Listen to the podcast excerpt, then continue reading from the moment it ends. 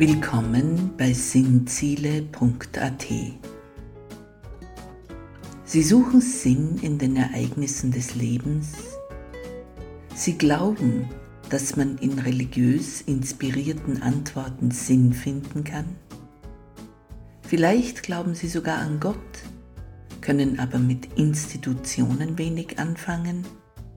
Sie wollen lieber selber denken, selber nach Sinn suchen dann sind Sie hier richtig. Hören Sie den Podcast von Raffaela macht Sinn zu verschiedenen Themen und Fragen des täglichen Lebens. Tauchen Sie ein in sinnvolle Anregungen für Ihren Geist und Ihre Seele.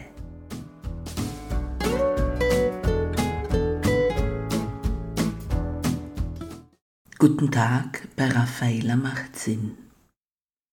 Heute im Themenkreis 9 Überlegungen zum Okkultismus stellen wir im Pod 1 Okkultismus wie und was einige Grundsatzüberlegungen zur dunklen Seite im Menschen an.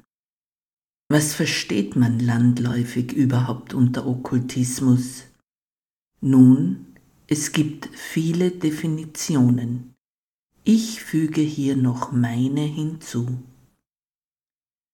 Okkultismus ist für mich ein Begriff, der ein Sammelsurium an alltäglichen Praktiken darstellt von Menschen, die Geistiges erfahren und spüren möchten, aber aufgrund von zu wenig Kenntnis bzw. Überblick über die Geisteswelt sich selbst verstricken in allerlei Abhängigkeiten, wobei die Reichweite den monetären, geistigen, seelischen, alltäglichen Lebensbereich umfassen kann oder umfassend stetig wachsend ist. Allemal fehlt den okkulten Praktiken die befreiende Wirkung auf das innere und in der Folge auch auf das äußere Leben der Praktizierenden, obwohl sich okkulte Praktiken anfänglich mitunter als lichte, befreiende Wege darstellen. Letztlich führen sie jedoch zu Verstrickungen und Verwebungen mit dem dunklen Bereich des Geistigen, dem, was Angst macht, dem Kontrollverlust über das eigene Leben, Denken, Fühlen, bis hin zu dem, wo man sich im Grenzbereich oder eintretenden Bereich der Verrücktheit befindet. Diese Phänomene haben die Tendenz, wenn man nicht völlig aus ihnen aussteigt, dass sie immer mehr die eigene Lebensrealität, ich möchte es mal so sagen, auffressen mit Haut und Haar. Und wenn man genau hinsieht, dann findet man eigentlich immer jemanden dahinter, der mit Hilfe dieser Phänomene mehr Kontrolle und Macht über das eigene Leben und auch das Leben anderer sucht, und zwar über einen scheinbar einfachen Weg.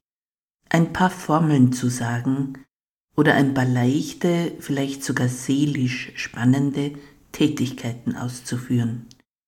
Nie steht der Schweiß des Lebens hinter diesem vermeintlichen Kontroll- und Machtgewinn. Üblicherweise ist das Ende dieses Weges, dass man alle Kontrolle, sogar jene über das eigene Leben verliert. Was fällt für mich darunter, worum es auch in diesem Themenkreis geht? Wahrsagerei und Handlesen, Auralesen, Zauberei, Astrologie als Lebensfaden, Pendeln, diverse esoterische Praktiken wie Heilung durch das Auflegen von Steinen etc., Hellsehen, Kommunikation mit verstorbenen Seelen, Geisterglaube, Hexenglaube, Schamanismus und so weiter. Ich möchte hier gar nicht alle Möglichkeiten aufzählen, aber ich denke, das Bild ist klar. Den Satanismus und Teufelskult habe ich im Themenkreis 4 behandelt. Bitte dort nachhören zu diesem Thema. Da der Okkultismus wie auch der Bereich des Sterbens oder des Todes für uns Menschen schwer in eine empirische oder beweisbare Faktenlage zu bringen ist, entnehme ich das Wissen darüber Erfahrungsberichten zahlreicher Menschen und auch eigenen Erfahrungen, welche ich während mehrerer Jahrzehnte sammeln konnte.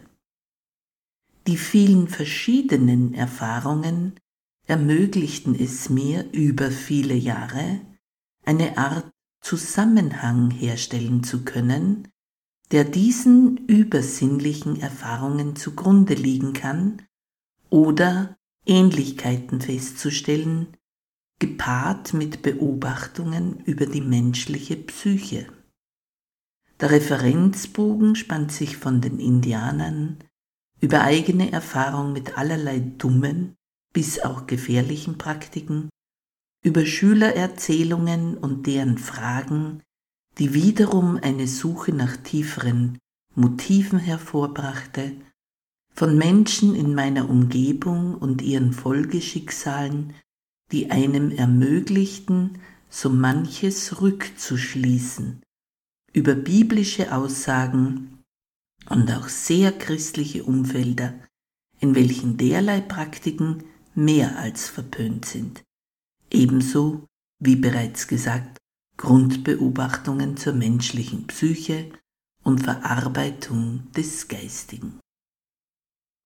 Was zeichnet nun okkultistische, esoterische Praktiken aus?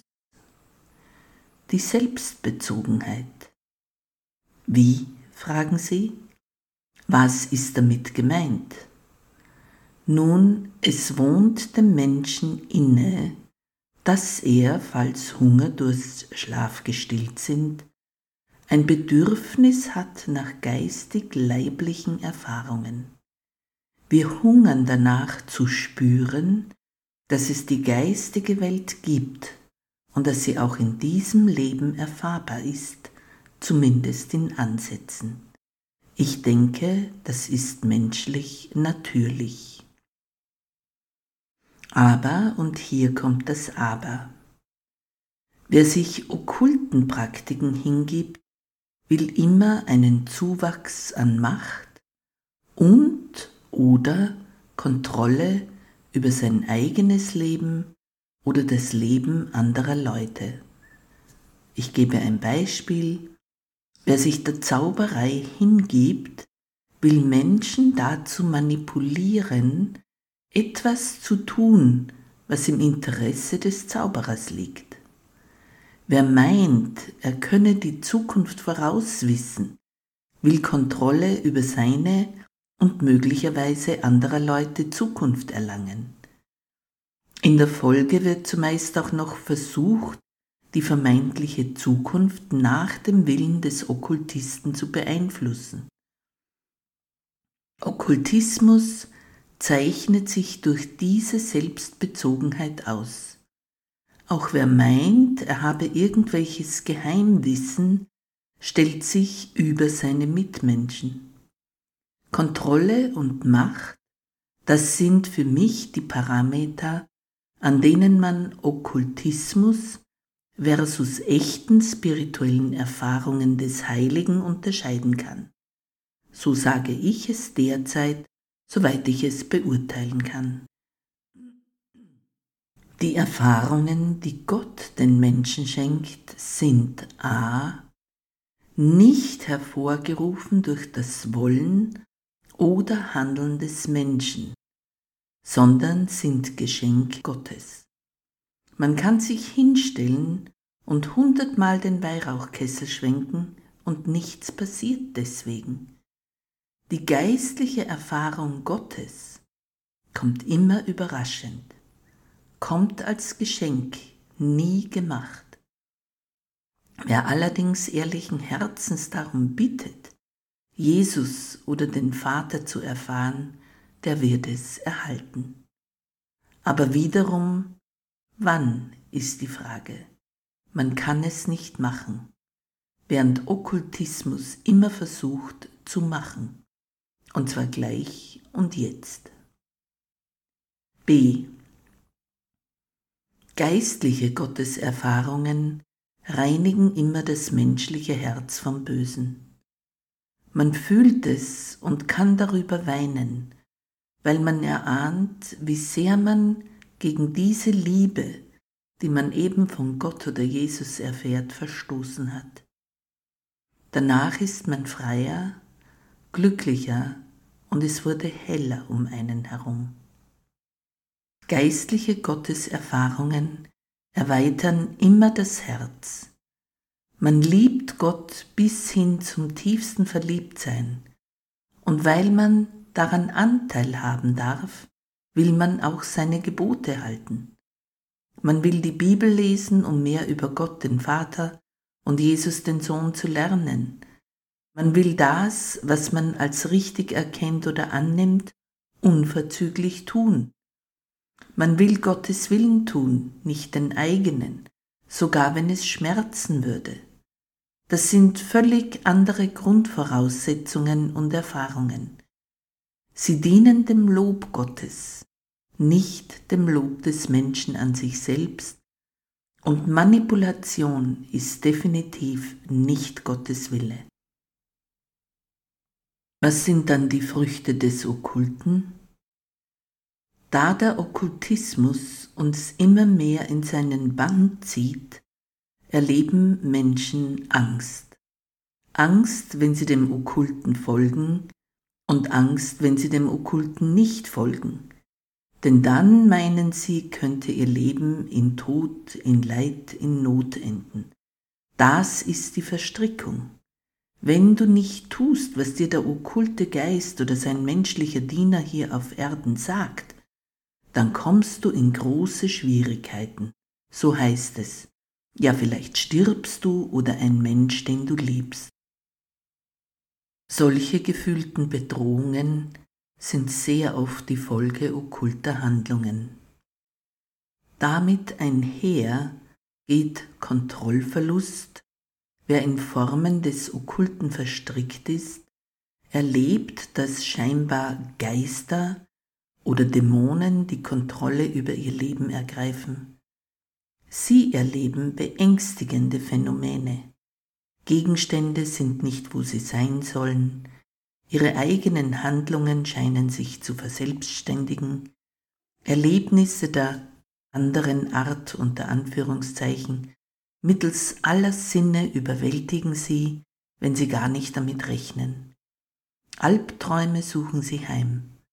Das macht wiederum noch größere Angst und führt zu einer Entfremdung mit sich selbst und immer mehr Misstrauen anderen Menschen gegenüber. Plötzlich könnte jeder, der einem unterkommt, ein Dämon sein oder jemand, der das eigene Leben bedroht.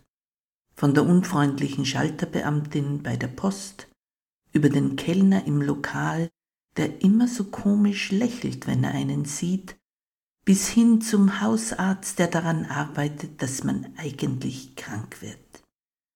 Manche Menschen meinen dann, sie wären umgeben von Geistern oder Totengeistern, mit denen sie in geistige Kommunikation treten. Das geschieht für sie über gedankliche Wahrnehmung. Die Anweisungen dieser eingebildeten Geistwesen können dann ganz schön absurd werden, wenn die Menschen sich daran halten. Noch einige konkrete Beispiele okkulter Verstrickungen. Ich habe mich längere Zeit unter Indianern aufgehalten. Wenn ich mich daran zurückerinnere, dann würde ich sagen, dass ich meine Lebenskraft in Hirngespinste Zumindest für mich entpuppten sie sich als solche investierte. Es war verlorene Lebenszeit. Und außerdem wurde es immer schlimmer, bis hin zu akustischen Wahrnehmungen. Allerdings muss ich zu meiner Verteidigung sagen, dass ich eine Zeugin hatte welche zur gleichen Zeit und am gleichen Ort die gleiche akustische Wahrnehmung hatte wie ich. Trotzdem, wozu? Darin lag keine Erlösung. Bis heute weiß ich nicht, wer das gesagt hat, was ich gehört habe und aus welchem Grund. Daraufhin verließ ich jedenfalls Nordamerika, um diesen inneren wie äußeren Teufelskreis zu entkommen. Es dauerte längere Zeit, bis ich aus diesen indianisch-schamanischen Verstrickungen wieder herausfand, und der Weg war steinig. Nur der Ortswechsel allein brachte noch keine Heilung, aber es war ein Anfang. Immerhin hatte ich das Glück, auch im Christentum verortet zu sein und fand dort meinen Ausweg. Dem Herrn sei heute noch Lob und Dank dafür. Ich kannte Arbeitskollegen, die ein Pendel benutzten, um auszupendeln, ob die Direktion ihren gewünschten Angelegenheiten zustimmen würde oder nicht. Und falls nicht, dann pendelten sie gleich danach, dass der Direktor seine Meinung ändern müsse. Ob es immer funktionierte, wage ich zu bezweifeln. Aber dann konnte man noch immer pendeln, um den Grund herauszufinden, warum das Pendeln nicht wirkte. Sehen Sie die Verstrickung? Diese Menschen lebten gar keine eigenen Gedanken oder Überlegungen mehr. Sie legten nicht ihr Herzblut, ihre Überzeugungskraft, ihren Charme in ihre Sache. Nein, sie pendelten nur noch um alles, für alles, und dieses Pendeln hatte die Kontrolle über ihr Leben übernommen. Die Menschen verschwanden dahinter. Das nenne ich okkulte Verstrickung. Ich kannte einmal eine Frau, die jede Woche zum Astrologen ging. Er zeichnete ihre Häuser und Konstellationen regelmäßig auf so wie es ihm angeblich die Sterne laut Geburtshoroskop der Frau vorgaben. Sie tat alles, was er anordnete.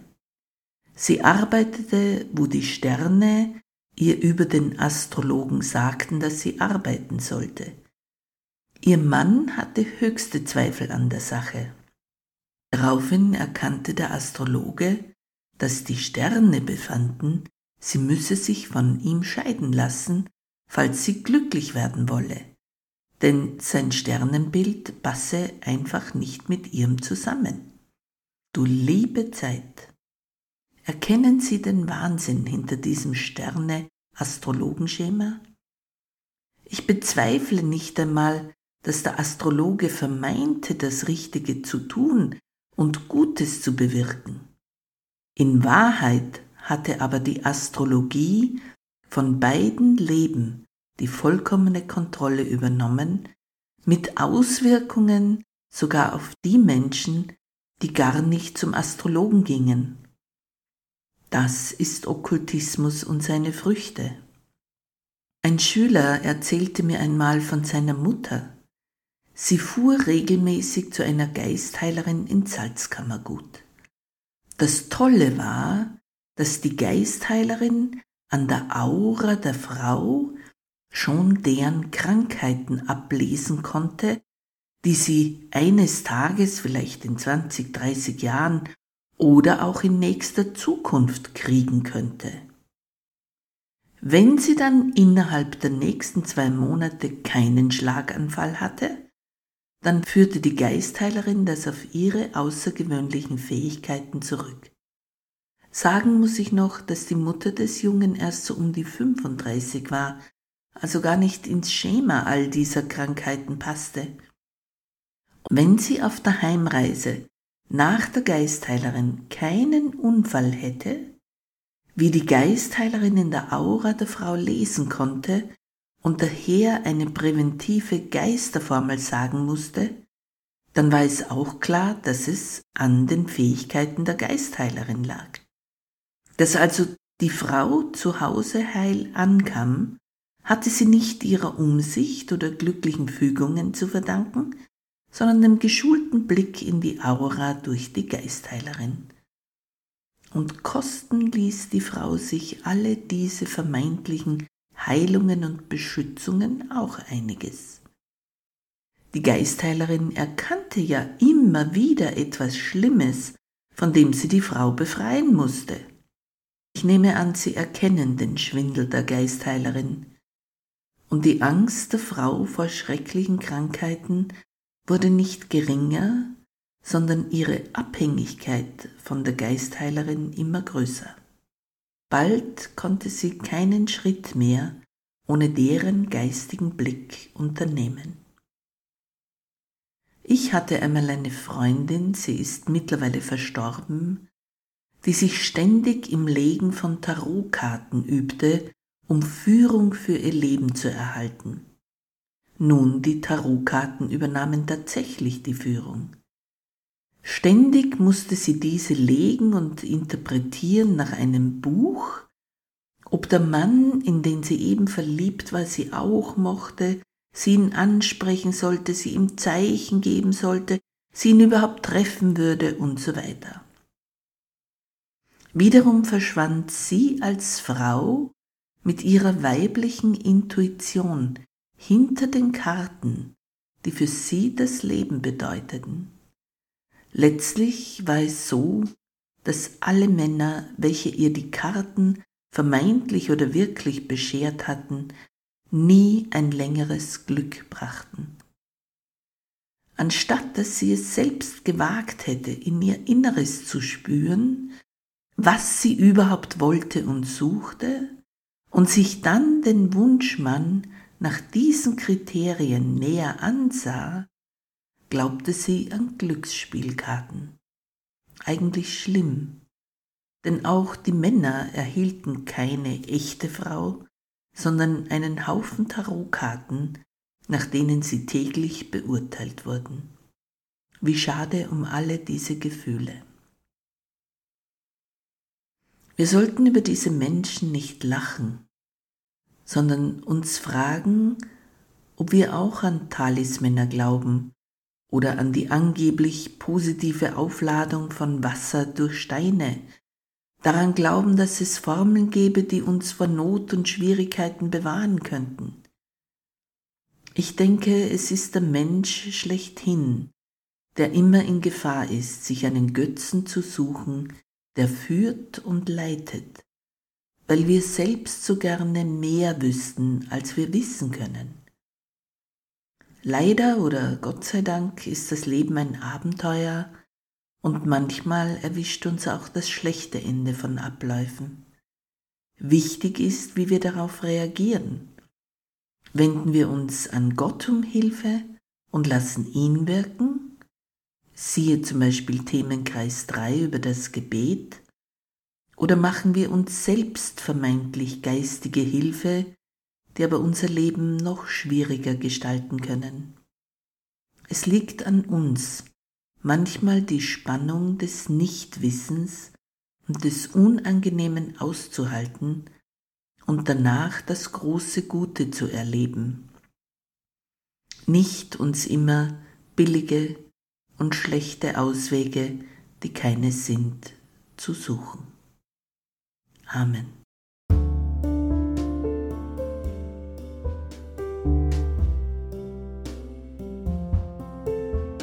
Vorschau.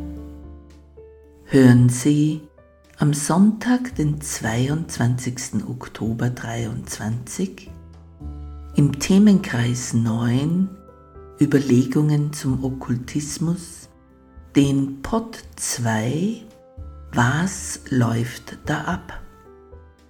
Dabei beschäftigen wir uns anhand eines sehr erhellenden Films und den schlimmen Erfahrungen einer Frau, die durch Okkultismus bis zum Selbstmord kam, was vermutlich passiert ist.